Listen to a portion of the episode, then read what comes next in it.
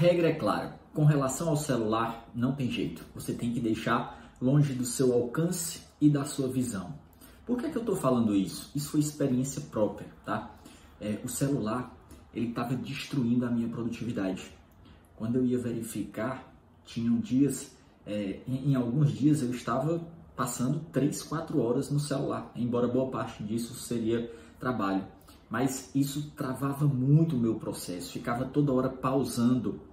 E eu tentei várias coisas. Eu tentei desabilitar as notificações, eu tentei colocar no modo avião, deixar o celular emborcado.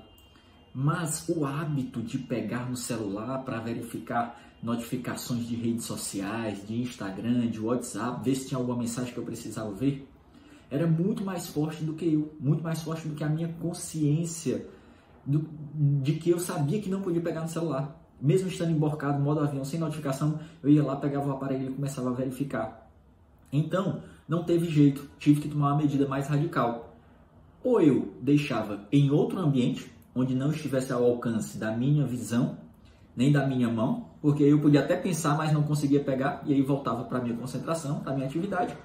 Ou então eu comecei a deixar dentro da gaveta. Eu abria a gaveta colocava dentro da gaveta. Às vezes queria ir pegar o celular, mas como a ação de ter que abrir a gaveta impedia e fazia eu lembrar que não podia pegar o celular. Então eu comecei a fazer isso. Colocava o Pomodoro e colocava ele dentro da gaveta, onde eu precisava de uma ação. Se você está em uma sala de estudo, coloca dentro da mochila, dentro da bolsa, algo que vá atrapalhar você pegar o celular, tá certo? Só assim eu consegui aumentar absurdamente a minha produtividade por conta do celular. Então fica a dica, se você gosta dos nossos vídeos, deixa aí a sua curtida, deixa o seu like, compartilha isso com um amigo e coloque em prática que vai ajudar na sua produtividade e no seu sonho de ser aprovado em um concurso público. Um abraço do professor Bruno Bezerra. Valeu!